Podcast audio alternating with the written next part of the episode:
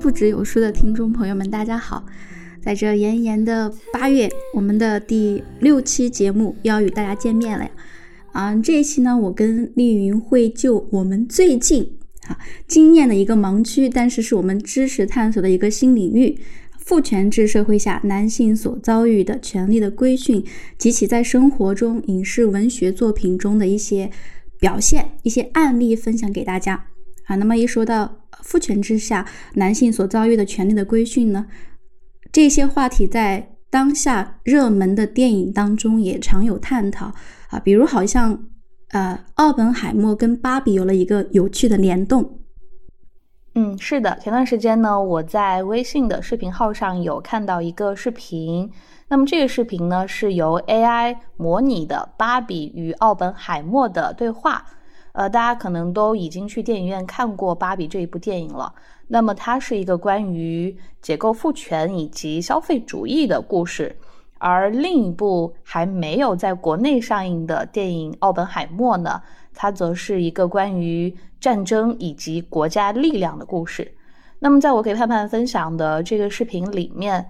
芭比与奥本海默的对话中有一句话让我印象非常的深刻。芭比她说，在历史上的大多数时期呢，女性她都是父权社会的主要受害者。在一个由男性主导的社会里面呢，女性她经常是被视为凝视的边缘化的对象。而奥本海默他则认为，如果将他的故事与芭比的故事看作一个整体，就会发现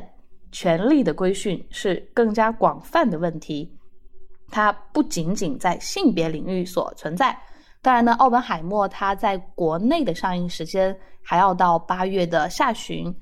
嗯，不过我们目前在国内各大院线上映的另外一部非常具有男性气质的电影叫做《封神》，我觉得我们可以在这一期节目里面将它与芭比进行一个讨论和联动。呃，盼盼，《芭比》这部电影你有看吗？好，芭比这部影片呢，是我一个人到影院看的。当时看的时候呢，首先是，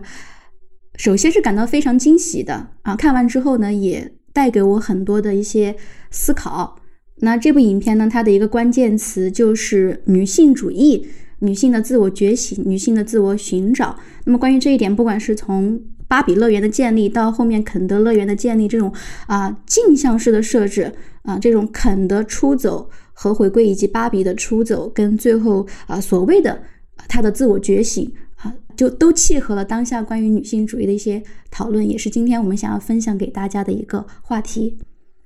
那关于《封神》这部影片，我还没有看过，丽云你给大家介绍一下。《封神》这部电影你没有看过，但是我想大家最近应该都有被商务英语所刷屏吧？那看见什么是由人决定的，当然我学不来啊。嗯，如果说芭比它是一个由女性或者是说女性角色来打造的一个乐园，那么在《封神》这部电影里面，则可以说是男人的竞技场了。在这第一部已经上映的电影里面，基本上就只有一个女性角色，也就是妲己。我其实看完之后就一直有两个非常深刻的感受和思考，一个就是。《封神》这一部电影，它究竟是对于父权制的推崇、尊崇，还是说它也尝试着在现代社会，导演和编剧试图去进行一种有意识的反抗和超越父权制？第二一个就是我在观影的过程中，对于殷寿和他的儿子殷郊这一对父子关系，以及另外一对父子姬昌和姬发。这两对父子关系的这样的一些不一样的呈现方式，是让我留下非常深刻印象的。那其实，呃，无论是我们刚才所提到的芭比乐园与肯德乐园这样的一种镜像，还是说《封神》电影里面两种不一样的父子关系所呈现出来的不一样的结局，都跟我们今天所要聊到的父权制女性主义有密不可分的关联。嗯，对。啊，很多的女性主义研究者啊，他们其实所要走向的，并不是一个女权去压倒男权啊，已经被污名化的一个女权，而是一种啊男女平权的女性主义。也就是说，不管是男性还是女性，我们作为个体能够有尊严的在这个社会上生活下去啊。所以今天我们主要谈论的话题啊，不是说女权要去压倒男权，或者男权一定要怎么样，而是来理性的探讨一下，在整个父权制社会之下，男性是不是真的像大家想象中的那样如鱼得水？呃，我为什么会有这样一期节目啊？就是在前几期节目播出来之后，听众朋友就给了我们这样一些反馈，呃，说我们在前面几期的节目的制作过程中，可能讲了太多为女性发声的话，嗯，也希望我们多能够去看一看，在父权制下同样受到压迫和被束缚的男性，所以，嗯，我们就有了这一期节目。好，那丽云有没有啊？丽云的身边，或者说我们所看过的一些影视文学作品当中，有没有一些男性，他们确实是在父权制社会之下受到了压迫跟束缚的？嗯，肯定是存在很多的。嗯，我就不说远了，就说我最近正在读到的一本书吧。这本书呢是耶茨的《革命之路》。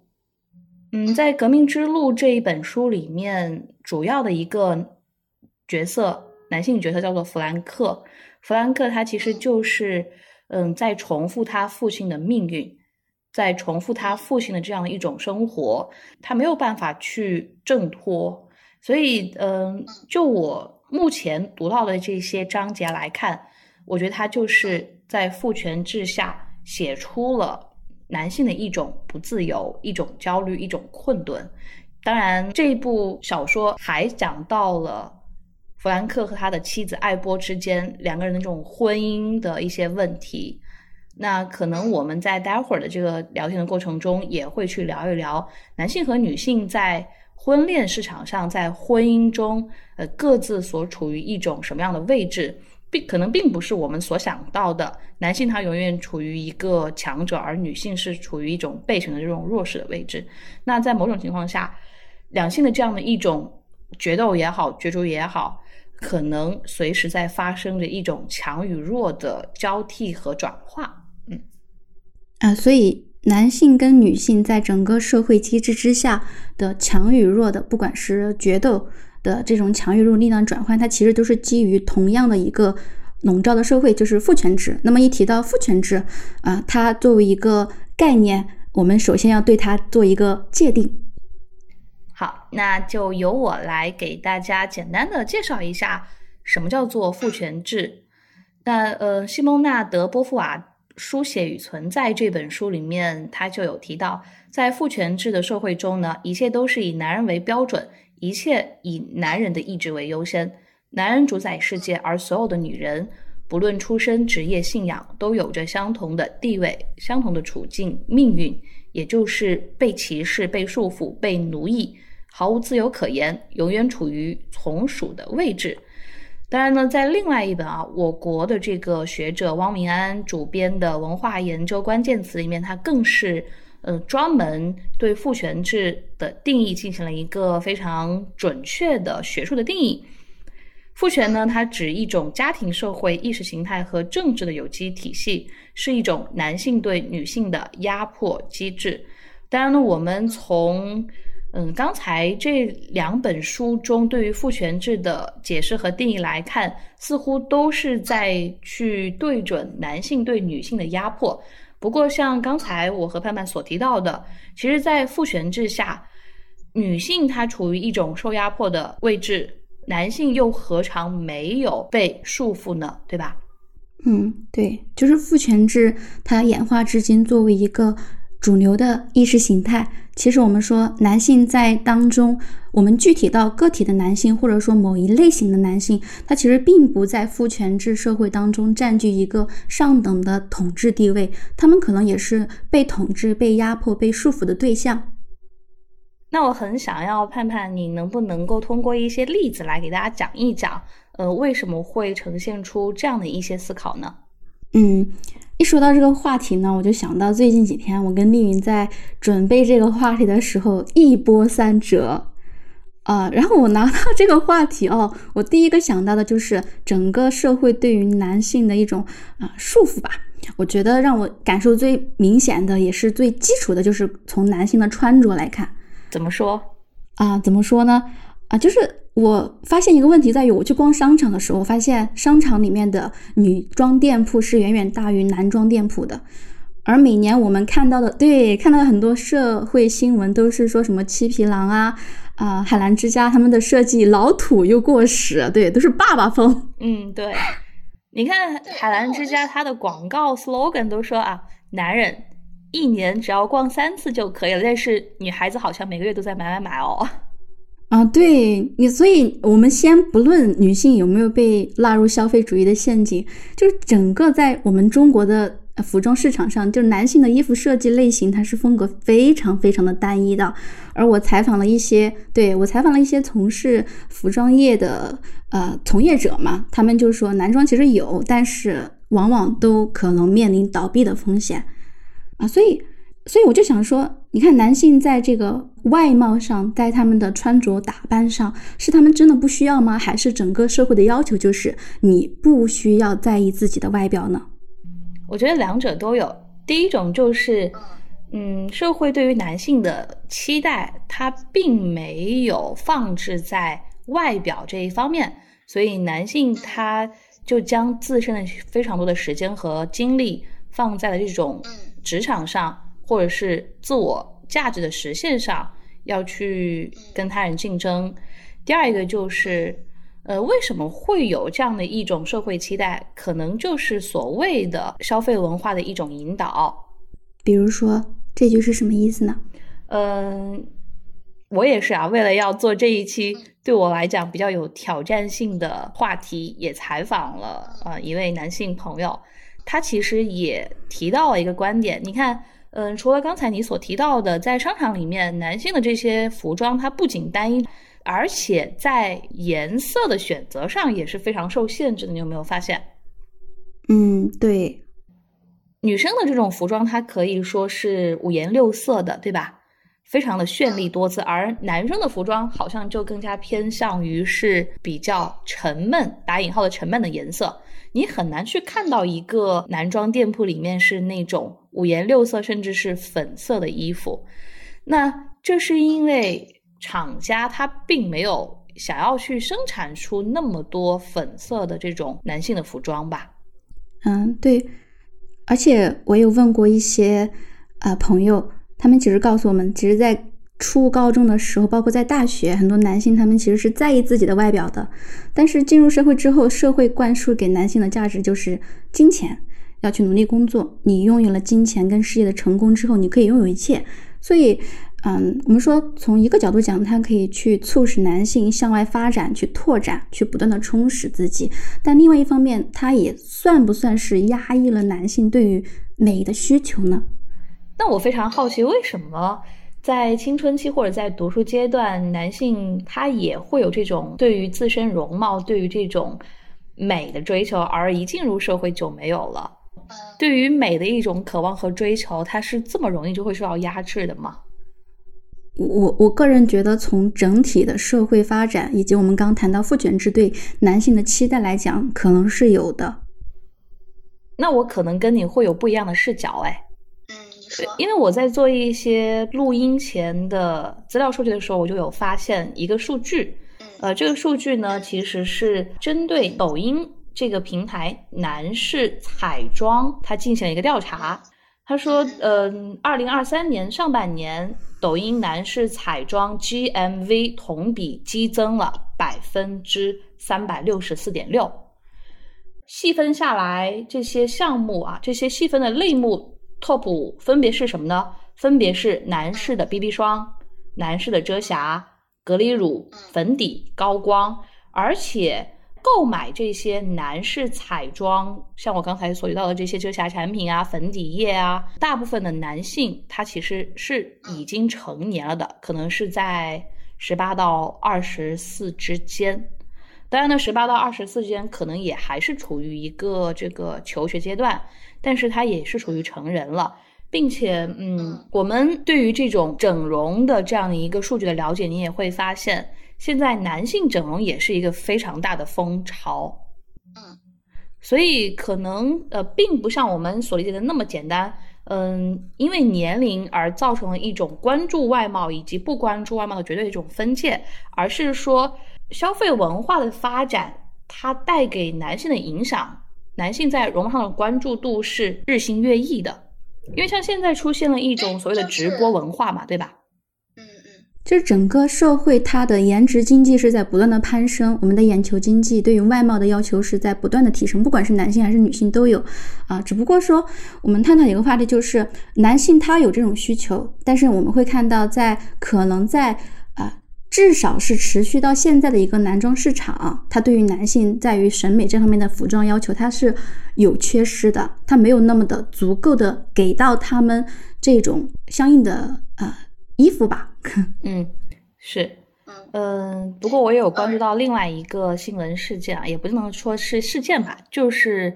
关于所谓的穿衣自由。呃，大家可能有一些了解英国文化的听众朋友可能知道啊，其实像那种苏格兰裙，对吧？男士穿裙子一开始是在英国啊非常合理和正常的一件事情。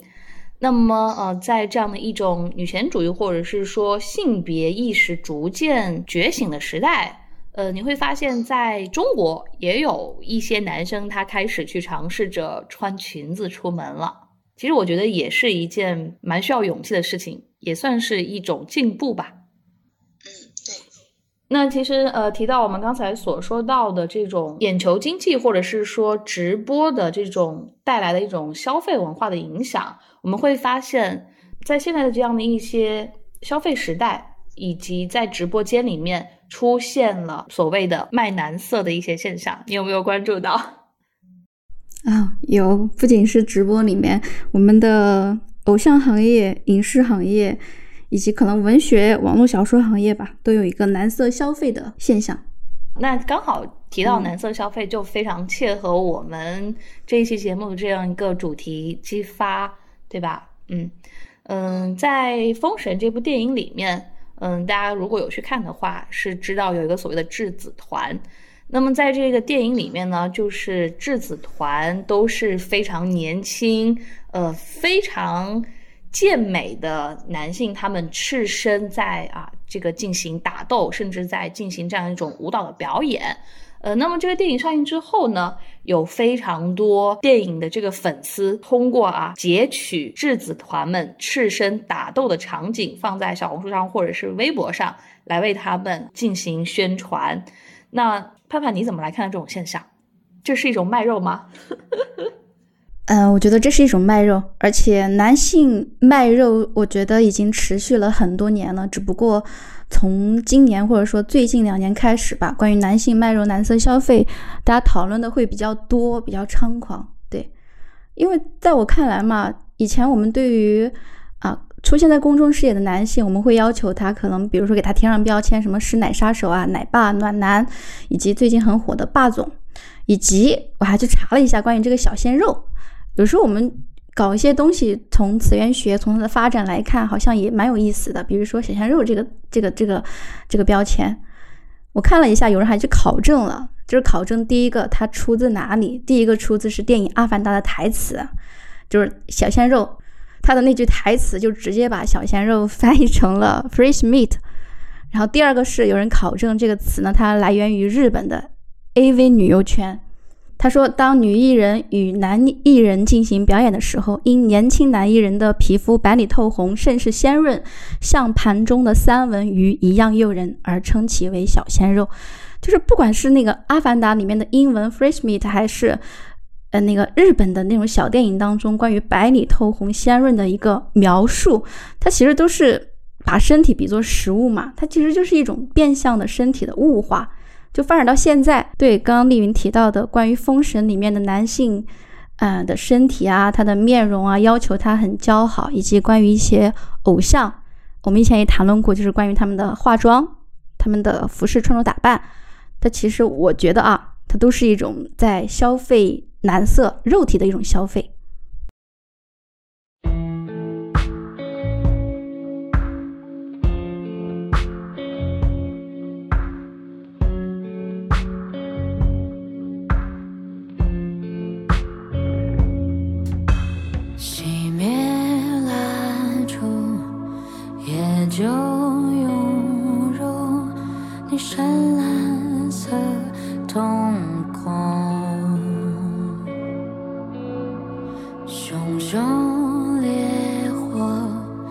在你眼中，无力再闪躲。我用嘴唇眺望真实的梦幻想，我耗尽了目光，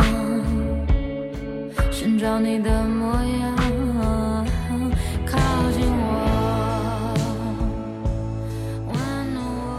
我刚刚听你讲说，嗯，小鲜肉他甚至是从日本 AV 的这些影片里面所出现的一种对于男性的描述，我还蛮惊讶的，因为在我看来，日本的 AV 它都是男性处于一种凝视女性的位置，我没有想到说，嗯，竟然也会就是。嗯，带着这样的一种物化的这种眼光去看待拍摄 AV 的男性，哎，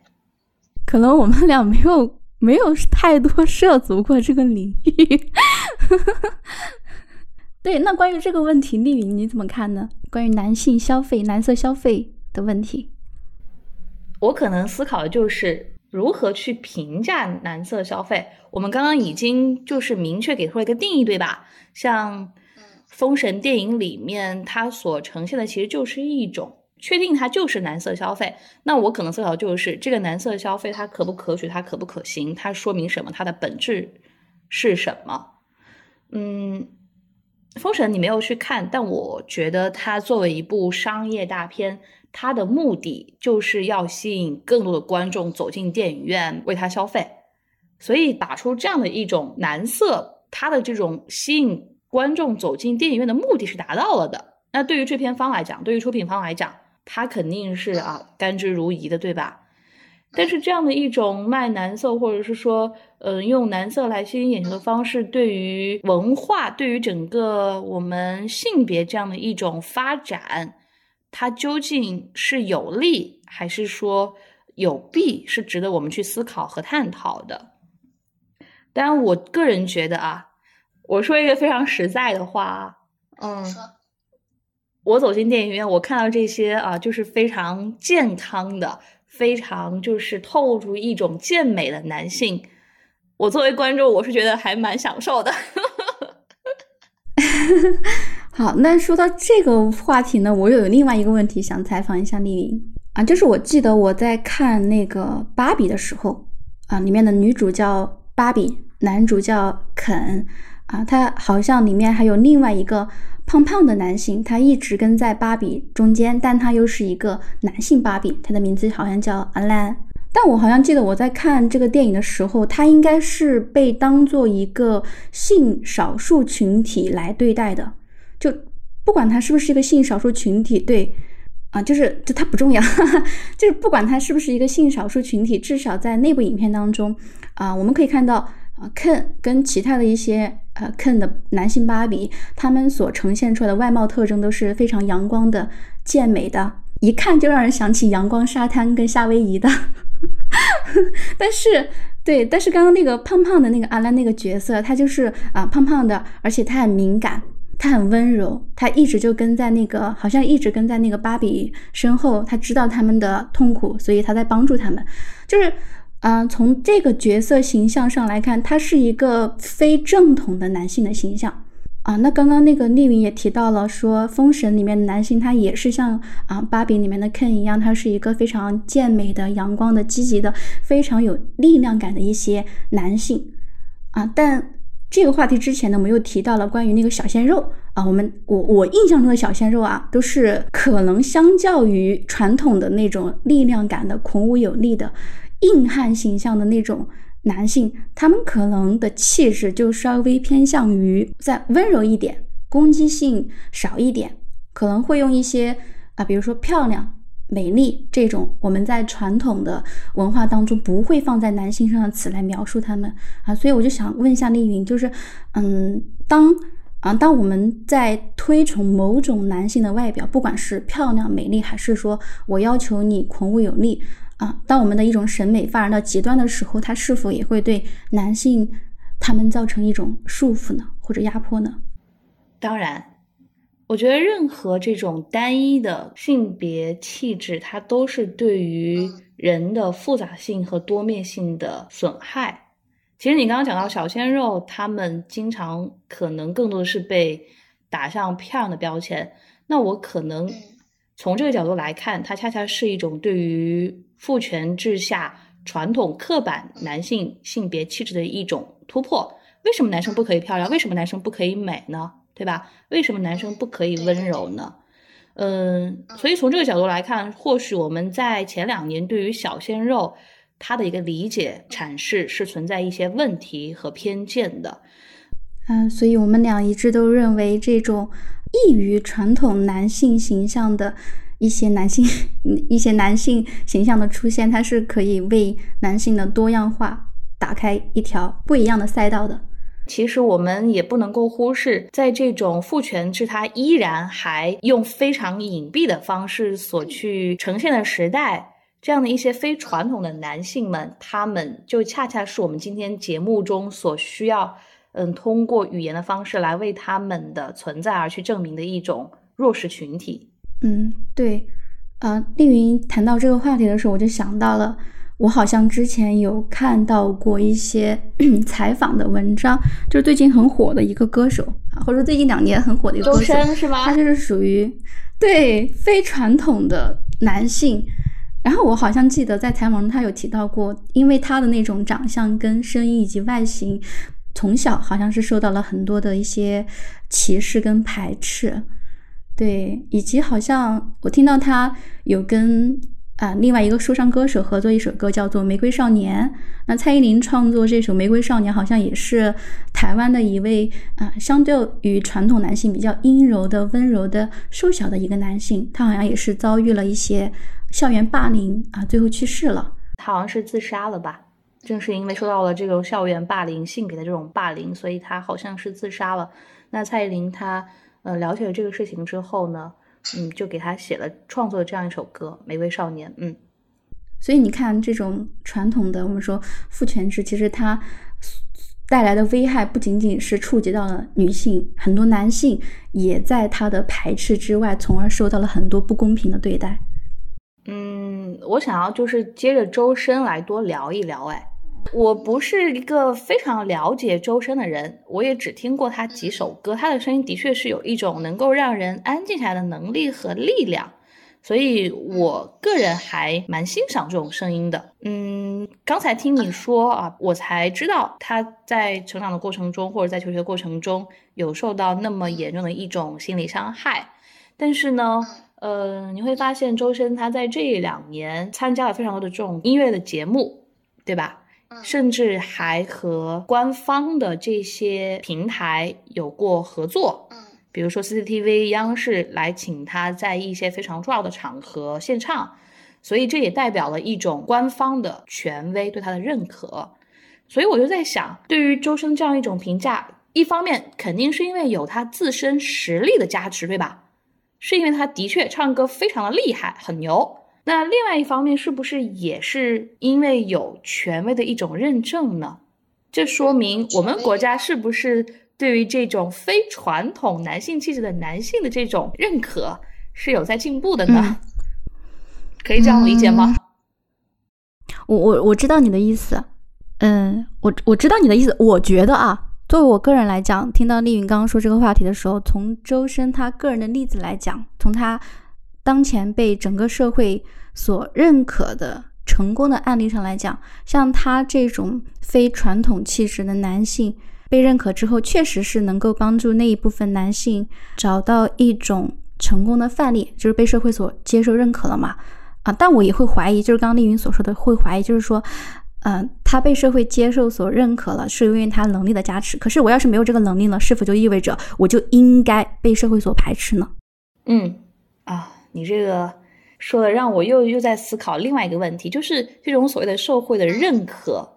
它是有必要的吗？它就具有多少这种真实性？为什么会这么讲呢？就联系到我自身上有一个案例吧。嗯，就是之前啊，我和某一个男性朋友聊天，呃，可能就讲到一个什么事情，他就觉得我可能在当下那个做法是非常不错的，他就基于他的这种。可能是客套啊，对我进行了一种肯定。嗯，我当时呢也是啊，出于礼貌，就对他对我的这种肯定表示一种感谢。我说谢谢你对我的这种认可。然后你知道他说一句什么吗？他说：“呃，我觉得你不需要任何人认可，包括我。”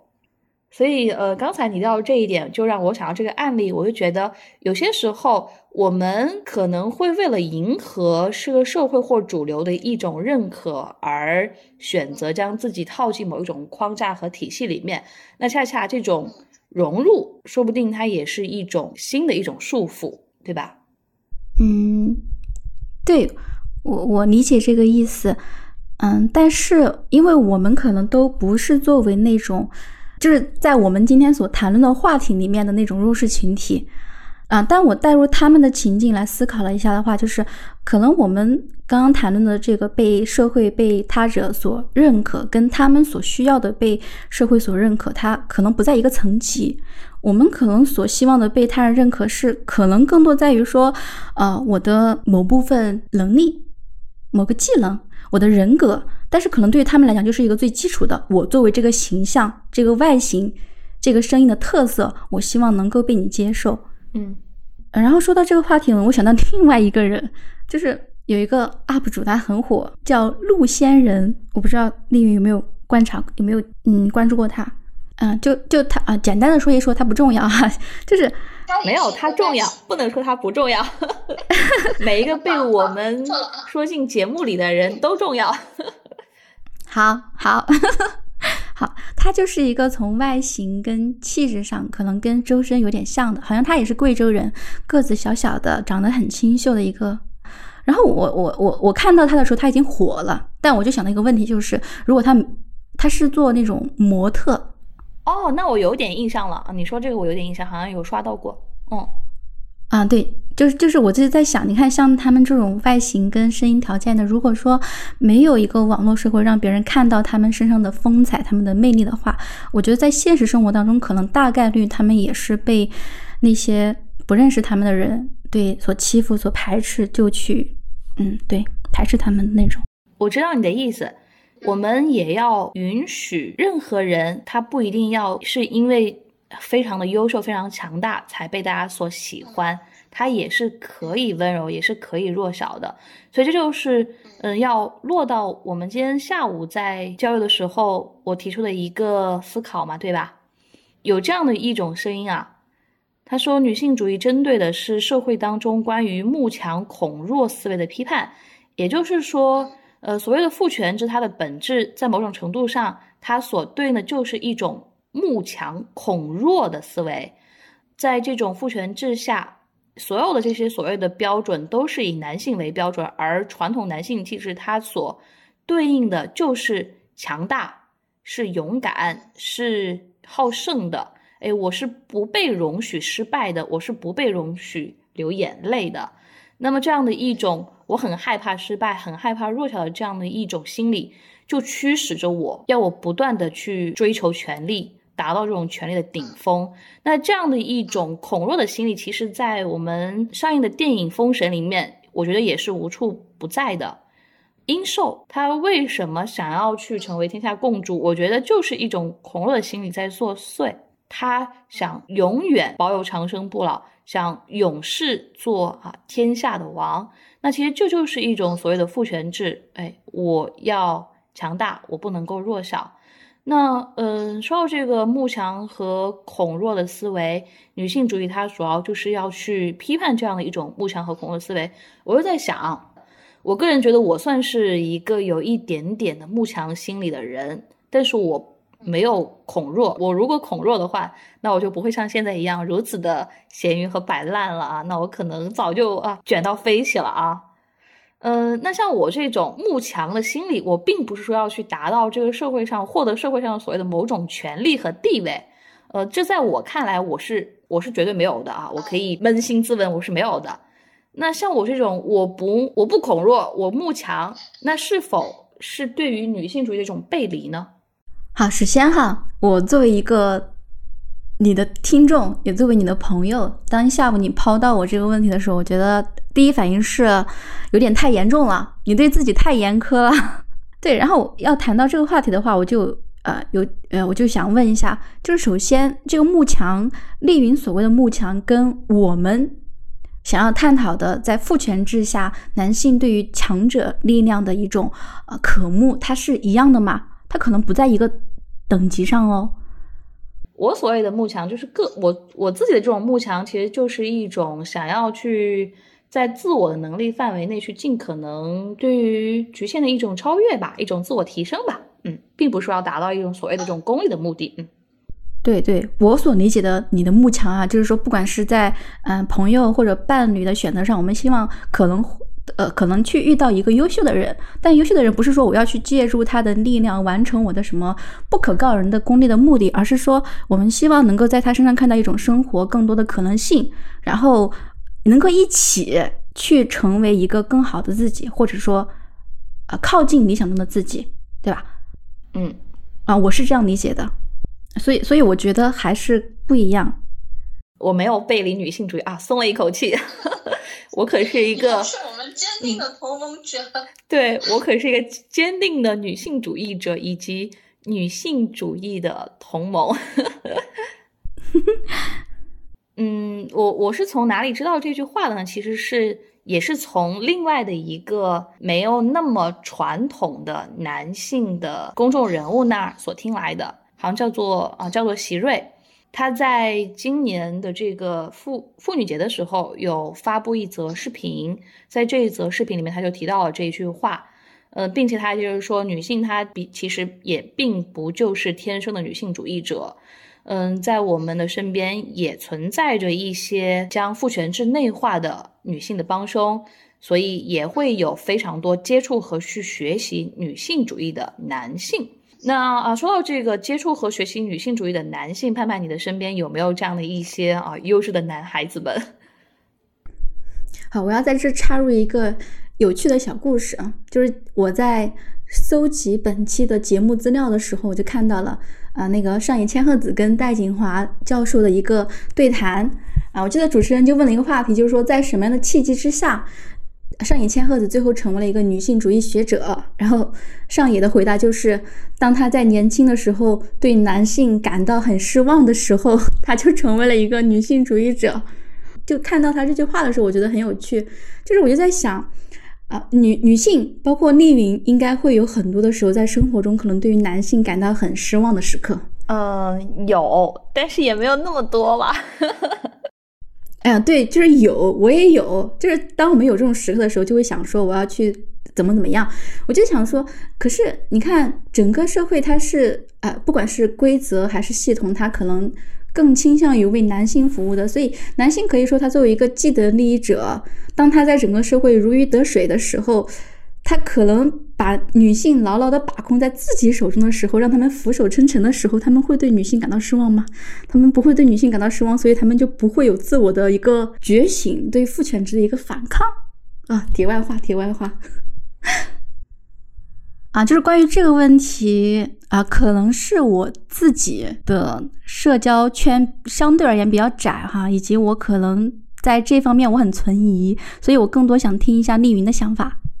盼盼，你的意思就是说你在嗯生活中其实很少遇到这种具有女性主义意识的男生是吗？对，男生们该反省反省啊。嗯，这两年，当我尝试着去走出自己的世界，而去接触更多人的时候，呃，的确也有像您刚才所说到的，有一些对于男性非常失望的时候，包括，嗯，你身边非常亲近的这些男性的朋友和甚至是我们的父辈们，都会有一些非常跌位的言论和行为。嗯，但是我可能相对于你来讲，还是有那么一些不一样的经历吧。就比如说，我今天上午采访那个男生，我觉得他就是一个有在接触和学习女性主义的男生。他在朋友圈里面是会公开的转发一些支持女性主义言论的文章的人。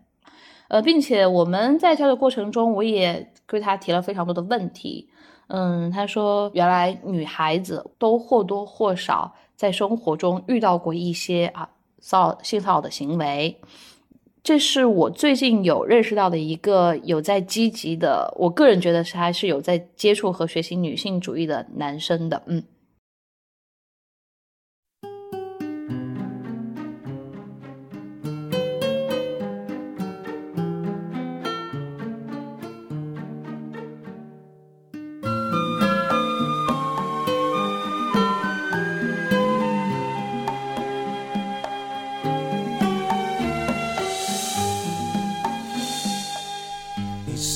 憔悴的让我好心疼，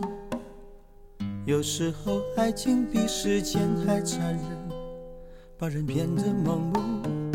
而奋不顾身，忘了爱要两个同样用心的人。你醉了，脆弱的藏不住泪痕。我知道绝望比冬天还寒冷，你恨自己是个。怕孤独的人偏偏要爱上自由自私的灵魂。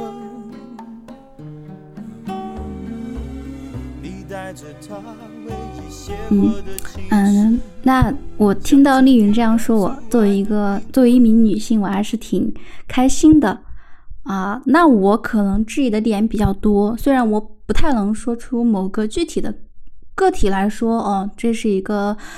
啊，非常优质的，或者说完全的女性主义者的男性啊，但我啊，从自己的生活经验中出发，我就想到一句话，就是说，好像这句话上野千鹤子说的吧，就说女儿是母亲的最坚定的反对者。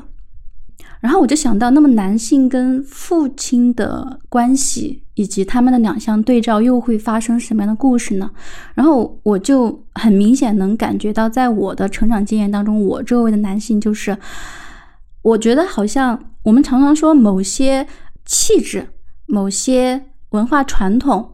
某些认知，它可能会发生一个代际传递，但我会发现，在我的家庭当中啊，比如说。我爸爸，我的二叔，可能他们绝对不是一个优质的女性主义者，但我觉得透过他们自己的生活经验，他们会变成一个慢慢的去理解女性的一个可以算是朴素的女性主义者吧。比如说我的爷爷，我觉得他可能比较的大男子主义，他比较的暴力，比较的有力量感。有掌控欲望，但很明显，我觉得在我的二叔、小叔跟我的爸爸身上，他们更多的对于女性、对于他们的伴侣、对于他们的子女，会倾注更多的耐心、温柔跟爱。所以，我觉得他可能也算是一种朴素的女性主义者的男性吧。嗯，你刚刚提到朴素的女性主义者，前面还提到说完全的女性主义者，其实我是有在怀疑完美的女性主义者。存在吗？我有时候觉得我自己都不算是一个非常完全的女性主义者，因为在我身上，我们作为女生，作为九零后，我们其实成长的这种家庭的氛围和教育背景，像你刚刚所提到的，它是带有非常浓厚的父权的影响的，所以这种父权影响的和熏陶。在我们身上肯定也是有一些烙印的，所以我自己没有办法时时刻刻都是一个非常完全的女性主义者。就像我前面所提到的，哎，我在电影里面看到这一些啊，就是非常健美的男性演员，我觉得也还蛮欣赏。但是这种欣赏不是说我要去占有他，而是我觉得，哎，他很健康，他代表着一种力量。那这种力量，我觉得女性也是可以去拥有的，对吧？嗯，女生一样的也可以成为非常有力量的，在健身房撸铁的芭比，金刚芭比也是 OK 的。回到你刚才所提到的，你的爷爷他可能是一个比较具有控制欲的一个大家长，父母那一辈到了你爸爸和二叔那一辈，他们是一个朴素的女性主义者。那为什么他们会有这样一种朴素的女性主义意识的萌芽？是因为什么样的原因呢？嗯，我浅浅的做了一下思考，因为我比较喜欢观察，我想知道原因。啊，因为我就想到了，我还有一个姑父，他也是我的一个男性亲属，但我从小就觉得他跟我认识的其他的男性家长是不一样的。在我的认知当中，爸爸、爷爷、二叔他们就真的像这些男性，都像山一样的伟岸、坚硬。他们是对担当家庭重任，他们是无坚不摧的，他们是所向披靡的，他们是有力量感的，他们是无所不能的。但我。第一次触动到我，就是说，触动到我，让我觉得可能男性他不一样的点就在于那个姑父，因为我姑父他跟我的爸爸他们不一样的点在于他是一个比较敏感、比较温柔的人。我爸爸吃饭都是那种大快朵颐的，大口大口吃饭，他都他把饭吃完了，我们还没上桌，他就已经下桌的那种人。但我姑父会是那种细嚼慢咽、吃饭很文雅的一个男性，而且他很害羞，他说话会脸红，人多的时候他会觉得很紧张。所以就是因为有这种姑父的存在，所以你爸爸还有二叔基于对你姑父的看见、理解和尊重，所以他们也逐渐的将自己的认知边界有所延伸和扩展，可以这样理解吗？对，啊，可以这样理解吧？就是可能在我姑父身上看到了一种男性他的另外的可能性，啊，以及我想到了，就是我爸爸，我觉得他们可能会有所不同的原因，可能在于。在他们的小时候，目击到了太多我的爷爷他作为一个大家长的那种暴力，对他们可能目睹了这种男性力量他所造成的一种伤害，以及对我奶奶的一种伤害之后，我觉得他们是有所收敛、有所反思的。呃，以及这样的现象，其实在我生活中的其他一些朋友跟男性亲属身上，其实都有这种。所以我今天就想到一个话题，就是说，如果说女性她是女儿，她是母亲最坚定的反对者，那么男性当他意识到啊，这个父权制对我是有伤害的，父权制所承袭的这种文化气质、男性气质、男性气概，它其实是对他人会造成伤害的之后。而且，可能这部分普通的男性，他们并不是父权制的那种掌权者或者上位者的时候，他们可能会反省，对他们可能就会反省说啊，这个东西可能是有问题的。我大概理解你的意思，但是我在思考的就是，如果这一部分像你姑父这样的属于权力下位者的男性，他们一旦有了这样的一种权利的获得，他们到这样一种权利的上位者。他们还能够去看到下位者们所受到伤害吗？他们会不会也成为像爷爷那样的人呢？嗯，你的意思是指他们从一开始就属于这个父权制的啊既得利益者，就是完全的既得利益者、掌权者，还是说媳妇熬成婆，最后爸爸熬成爷爷？一开始和爸爸熬成 爷爷，我觉得都可以去回答一下。我觉得，如果说用百分比给他表达的话，我觉得可能百分之八十的男性都会去坚定的捍卫父权制所给予他们的利益吧。刚刚丽云在谈到上一个话题的时候，我就啊想到了，就我之前在上课的时候，我们跟同学讲秋瑾的《满江红·小猪精华》，我当时就让学生来分享一下。啊，主要是让女性、女孩子来分享一下，在生活当中有没有因为自己的女性身份而受到一些伤害、一些歧视、一些偏见。然后当时女孩子起来就流着眼泪说了很多啊，但是有个男生就特别的主动积极，说点我点我，我就点了他。然后他就提到了他作为一个男孩子在生活中所遇到的不公平的对待，就是说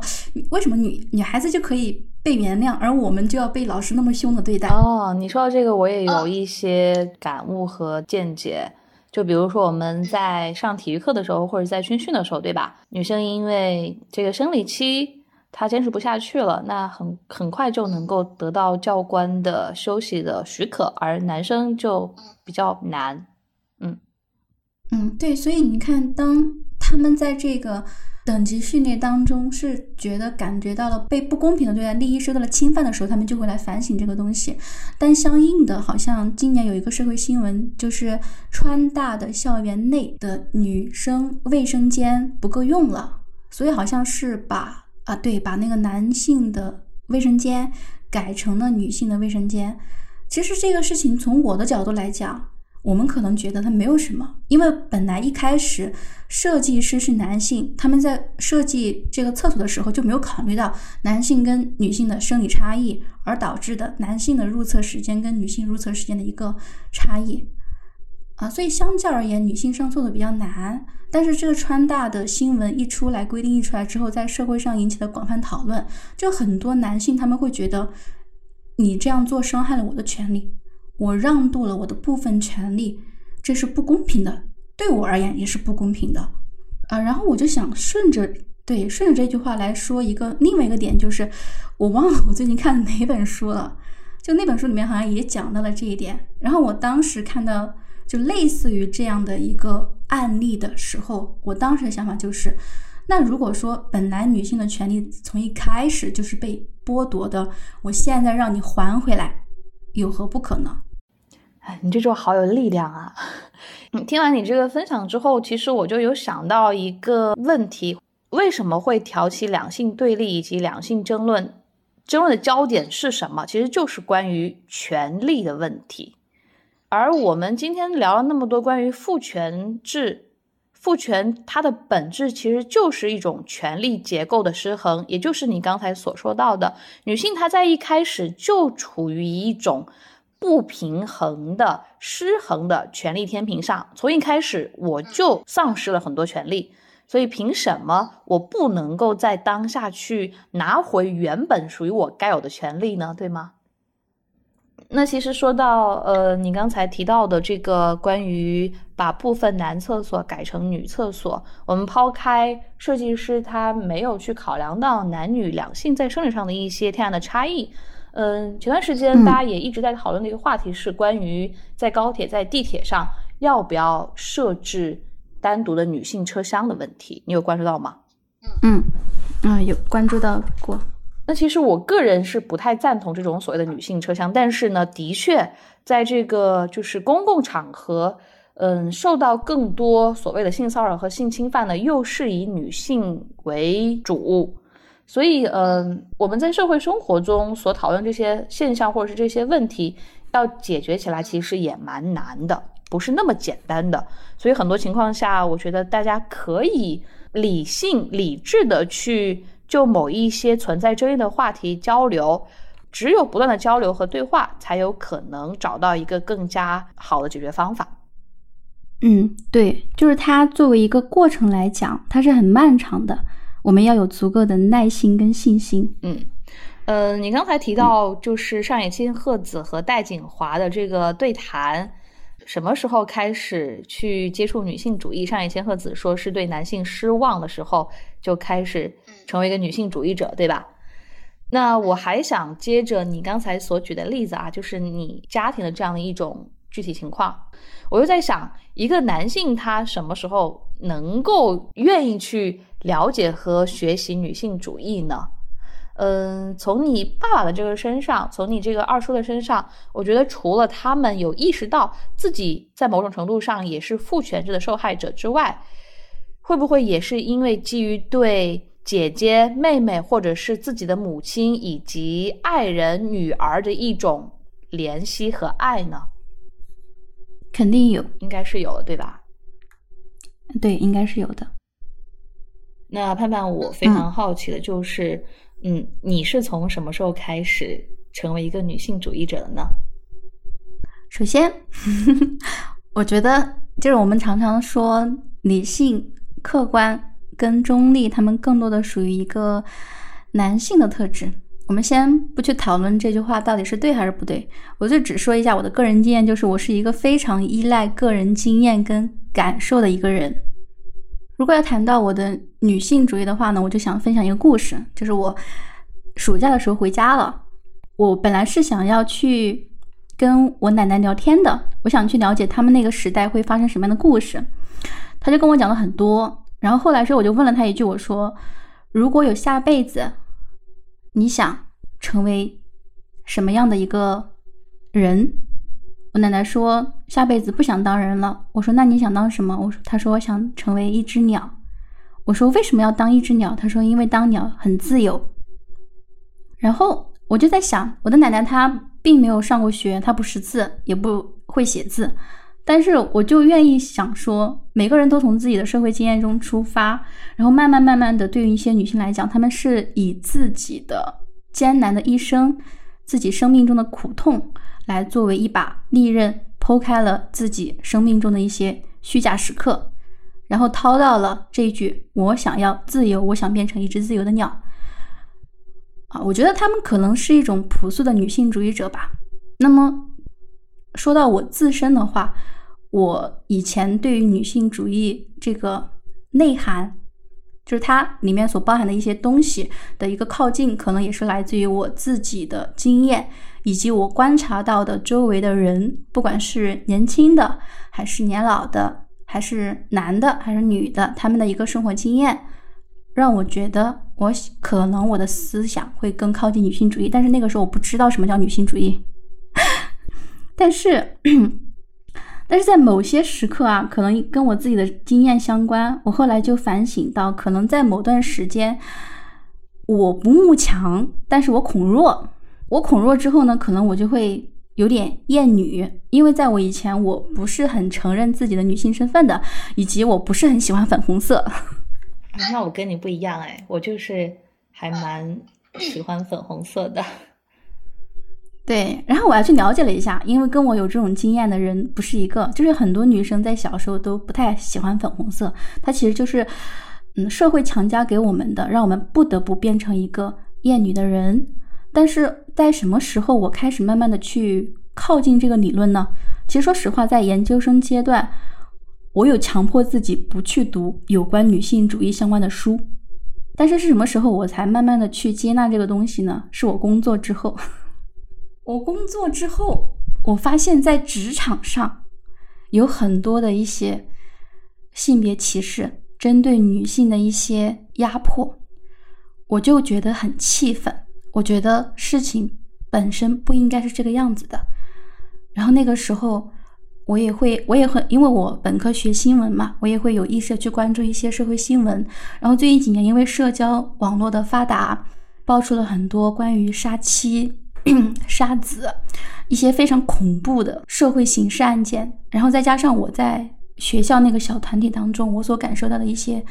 性别上面的压迫，让我觉得女性主义它是这个社会非常需要的，也是我所需要的。嗯，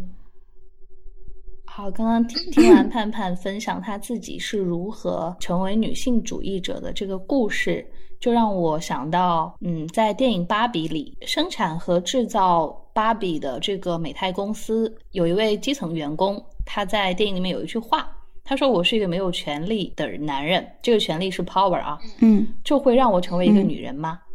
电影里面这句话其实就非常好的去对应和呼应到波伏娃他的这一句非常有名的言论：女性她其实不是一种性别，而是一种处境。我们无论是男人还是女人，都有可能在现实生活中被束缚、被歧视和被奴役。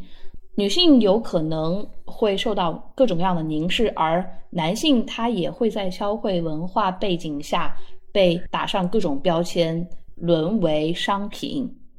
父权制，它真正要去挑战和打破的，就是对于所有的这样的一种人的一种压迫。我们需要去打破这样的一种对于人的单一性的一种束缚。嗯嗯，对，不管是男性还是女性，在更多的时候，我们需要在这个过程当中、时间序列当中去反观一下自身的处境啊。那么在最后呢？我想给大家分享一段最近看的一本书里面的话啊，那本书大家如果有兴趣的话，可以去看一下，名字叫做《男性的衰落》。看了这个标题，不要害怕，先去读。对，然后它里面有一段话啊，就是关于啊，为什么他要写这本书《男性衰男性的衰落》，以及男性衰落之后真的很可怕吗？可能不一定啊。在书中呢，这个作者这样写道，他说。在我看来，失去标准男性身份对标准男性自己也有好处。这个群体不再需要永远正确或掌控局面。过去这种压力增加了得心脏病的风险。我们能生活在一个人人平等的世界，不再是关注的焦点。服装款式会有更多选择，也能让他人承担罪责，自己偷着乐。或许真正的好处是，当他们不再标准，他们就不再隐没于标准当中，对情绪愈加敏锐，对感情愈加投入，人际关系因而愈加融洽。这就是幸福的真谛。啊，真好！啊，我又想到芭比电影里面有一句话了，呃，作为总统的芭比，他们在重新夺回芭比乐园的权利之后嘛，呃，总统芭比他其实有一句话，我不知道你还记不记得，他说啊，其实当总统也很累的，所以我们 呃在这个下一期的节目中，可能还要更多来聊一聊所谓的自由，所谓的这种权利，它在某种程度上也意味着责任的承担，嗯，对。所以，如果有男性，不管你是作为父亲、作为男朋友，还是作为儿子，或者作为任何一个其他的社会身份，当你在生活中感到我很累，我有情绪，我很愤怒，很脆弱，我想流泪的时候。不要怀疑，也不要害怕，这是你作为人的权利，而且 也可以继续听我的我们的播客，我们来一起探讨一下当代男性的生存之道。好，给大家点播一首《男人哭吧哭吧不是罪》。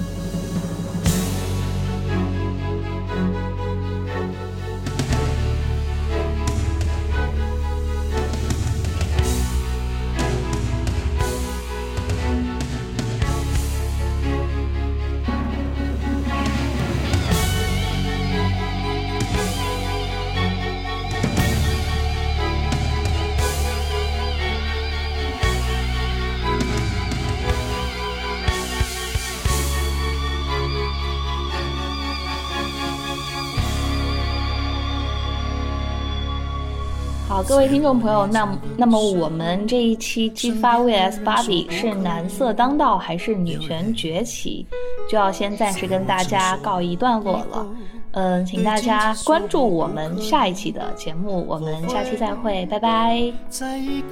拜拜。把我们的那首歌播放起来，男人哭吧哭吧不是罪。人在日日夜夜撑着面具睡，我心里憔悴。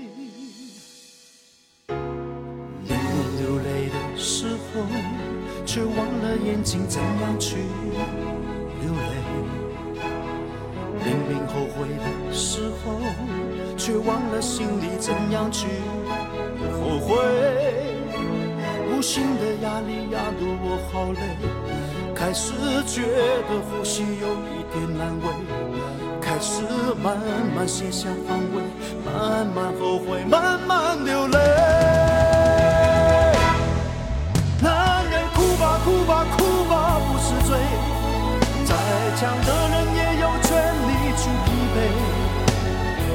笑背后若只剩心碎，做人何必撑得那么狼狈？男人哭吧，哭吧，哭吧，不是罪。尝尝阔别已久眼泪的滋味。就算下雨也是一种美。不如好好把握这个机会，痛哭一回。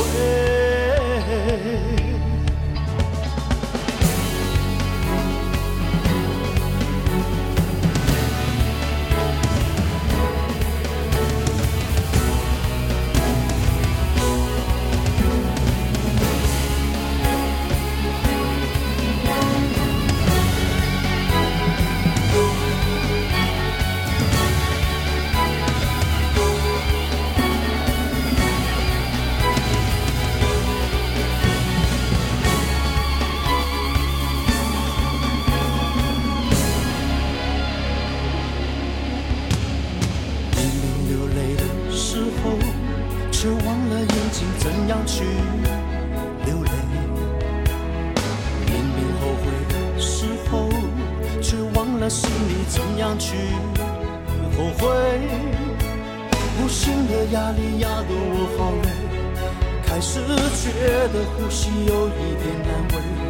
开始慢慢卸下防卫，慢慢后悔，慢慢流泪。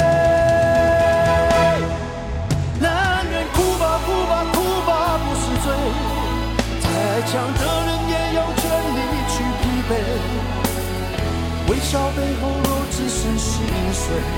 做人何必撑得那么狼狈？男人哭吧哭吧哭吧不是罪，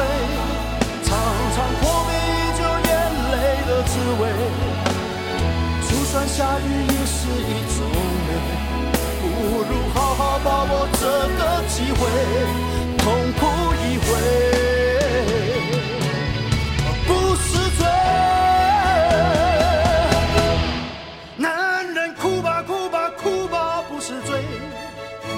再强的人也有权利去疲惫。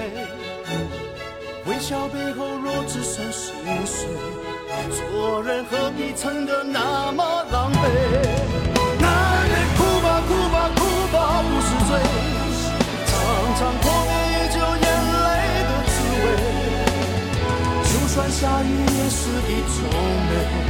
不如好好把握这个机会，